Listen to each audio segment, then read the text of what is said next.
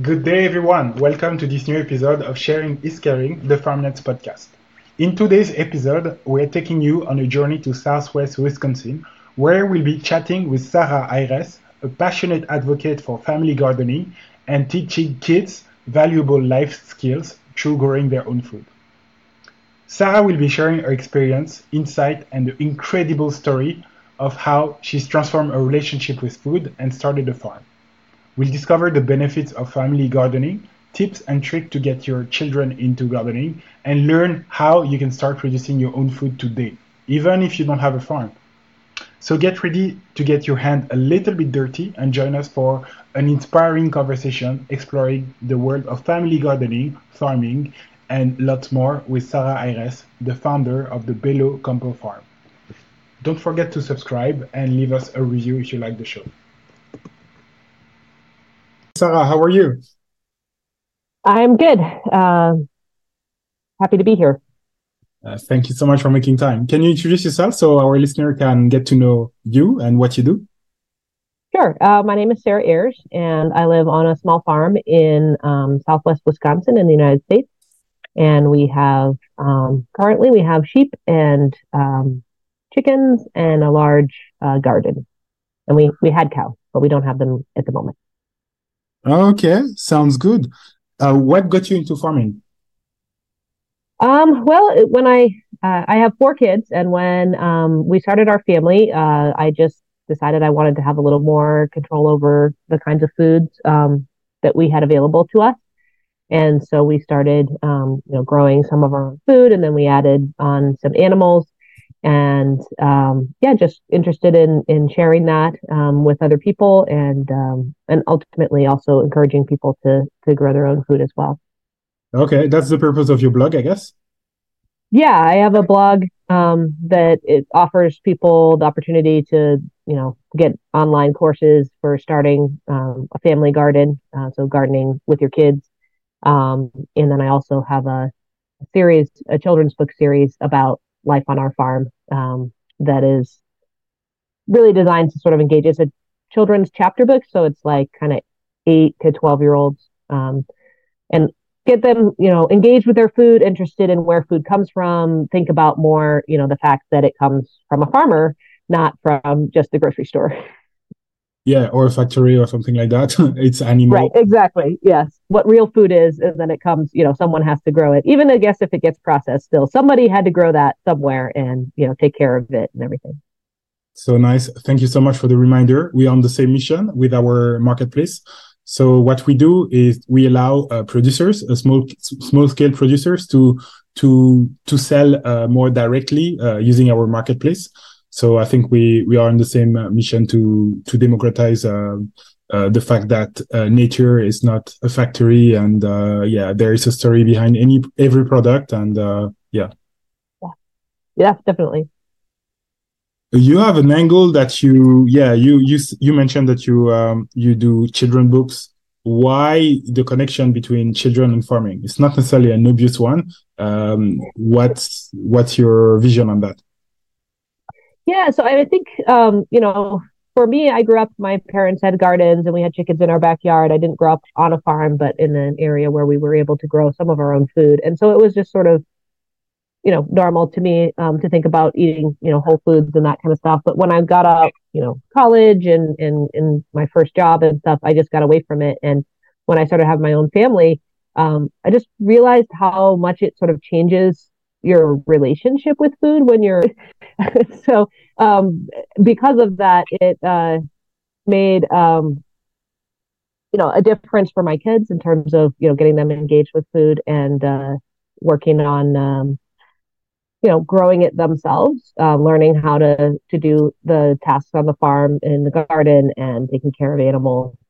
Um, we actually have a couple of our girls are now um, have bought into the sheep raising business. They own a couple of the ewe lambs and they're hoping for lambs this spring. Um, so they just you know they're more involved um, compared to their friends and, and understanding you know where food comes from and, and how to make healthy food choices as adults. So i think the earlier you can kind of get that engagement with people, um, the the better um, you know the better off you are in terms of uh, making healthy choices for the rest of your life. Sounds good. Thank you so much for the message. And uh, specifically talking about children, um, it seems like um, yeah difficult. Uh, do you have any tips or trick to to help families uh, who want to get uh, the whole family, their kids uh, into farming? What what do you say to your kids to spark interest in them if they come from the city, for example? Yeah. Um, so I have a couple of different blog posts about this on my on my website, but um, yeah, I mean, basically, um, kids get involved with things that they find interesting and fun, right? So like you have to find ways to make it interesting. My kids love the weird looking vegetables. Like they'll fight over the, like the carrot that has, you know, two legs. They call it like the pants carrot, you know, or they, they, they find the funny shaped things. Um, they think they're funny. Like the, you know, if you get a tomato, like a cherry tomato that is kind of like joined together, and has like two tomatoes that kind of never really separated. Um, they call that like the snowman tomato, you know, and they just, they have fun with those things. They like picking out the seeds that are like the heirloom varieties with the funny names um, we had like dinosaur kale, I think, or we had dragon tongue beans, and it, you know, they just things that they probably wouldn't maybe choose to eat if you, um, you know, tried to offer it to them just without them being part of the process of growing it. They would probably say no, but um, when they have the opportunity to be part of the process, um, they are more willing to at least try it.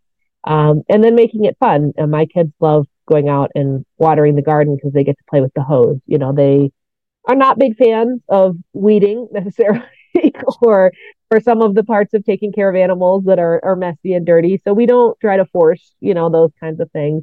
Um, but as they get older and get more interested in, um, you know, like my oldest daughter wants to raise the sheep because she wants to sell the lambs and raise money because she wants a horse right? And so we said, well, we're not going to just buy you a horse. You have to raise at least part of the money for the horse. And so she's now interested in taking care of these sheep so that she can sell the lambs and raise money for her horse. So like, you know, you have to find, you know, what interests them and, and get them involved in that way. Such a cool deal. So is she show jumping or doing dressage or what's her interest? She's never, she's gone on like one horseback riding lesson, but she's obsessed with them. Okay. yeah, no. Uh, I think she would like. She wants to get a quarter horse, I believe, and I'm not sure that she's interested in showing the horse. She just wants to ride the horse. Yeah, sounds good. sounds super yeah. like. Lucky you. Okay, so you you uh, you went over quite a few vegetables that you have. Um, how do you market those products? Um, I'm asking that because we have a marketplace, and we'd love to have you on board. And uh, yeah, what's your your way currently to to sell your products? Um, so there's a farmers market in town. We haven't um, gone, you know, every every week to that, but we've we've done some of that. We've also, um, you know, sold some of our meat um, from the cows and the sheep um, but that's mostly been to friends and family because we don't we haven't had a huge you know herd, but we've, we've sold some of that. Um, and then uh, eggs as well. Um, but we I mean we we've not scaled up our layer flock to the point where we're selling eggs like every week. But in the spring, when we have a lot of eggs, we'll sell some of those. Um, but yeah, it's mostly just local. Uh, we haven't really focused on um, trying to expand my husband has has visions of making a larger market garden um, in the future um, where we would want to be, you know, selling maybe not year round because it's hard to grow a lot of stuff in the winter here, but it maybe just meat and things in the winter and then um, okay, sounds good. Know, the vegetables mostly in the spring. How, but yeah, no, right now it's mostly just for local farmers markets and stuff like that. Okay, so whenever you you if you want to to reach uh, more customers, we're here for that. So hit me up, please. Mm-hmm. And um, for the winter, how cold does it get? Well, we get pretty cold. Um, this past winter, I mean, temperature wise, it gets um, down below zero Fahrenheit. So, um, like negative 20 ish is usually about as cold as we get Fahrenheit. Um, and but then we have wind chills that can get even colder. So it's, the ground is frozen for several months of the year. Um, and we have, you know, snow uh, on top of the ground for a good portion of it. So it is it is possible to grow things, but it is not easy to grow things. Certainly not outside, but um, we do have a greenhouse and we have some grow shelves in our basement as well um, with heating pads. So we do grow a few things in the wintertime, but we'd have to invest in quite a bit more infrastructure if we wanted to, you know, scale that up and have, you know, some sort of a heated um, greenhouse structure or something. Okay. Okay. So there are people around here who do who do grow in the winter. Okay, I'm not a farmer myself, so I'm not gonna say anything stupid. But, but thanks for.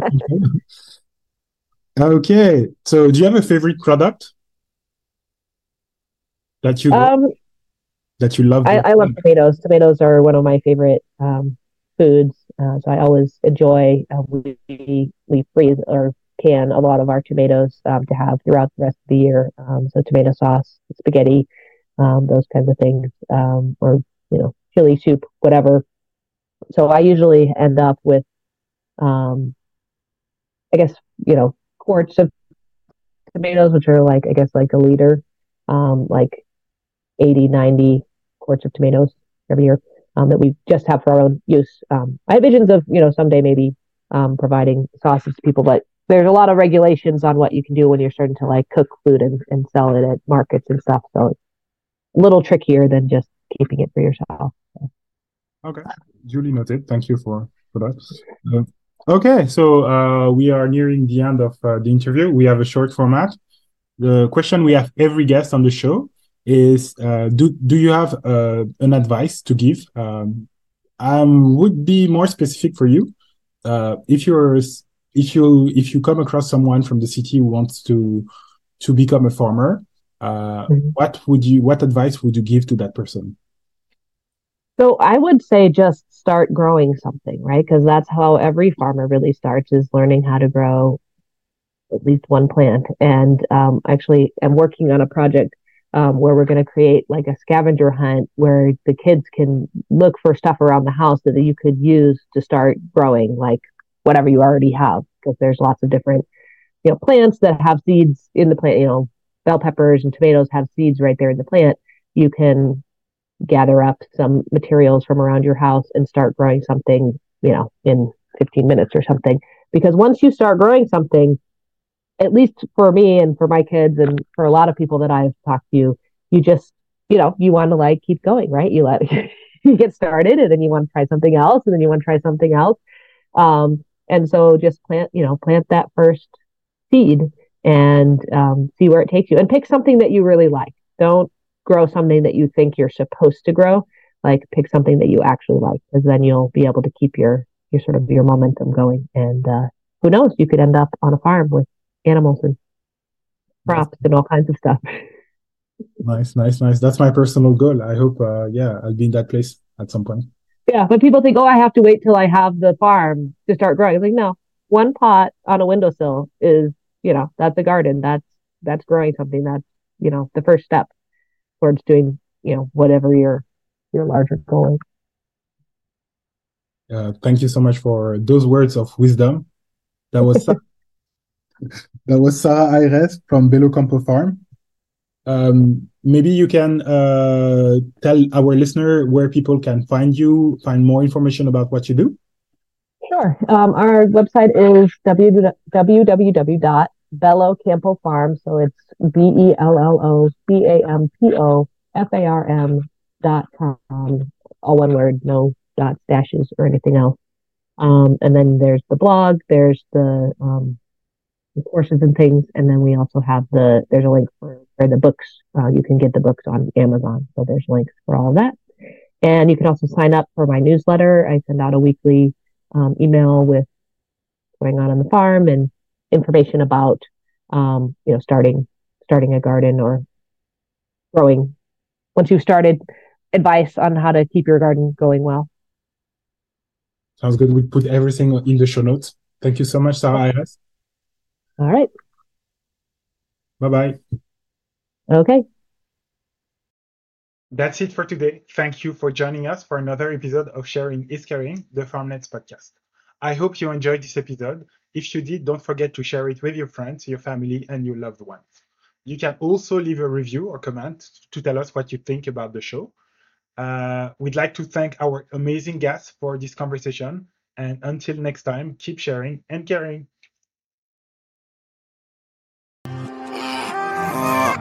Uh,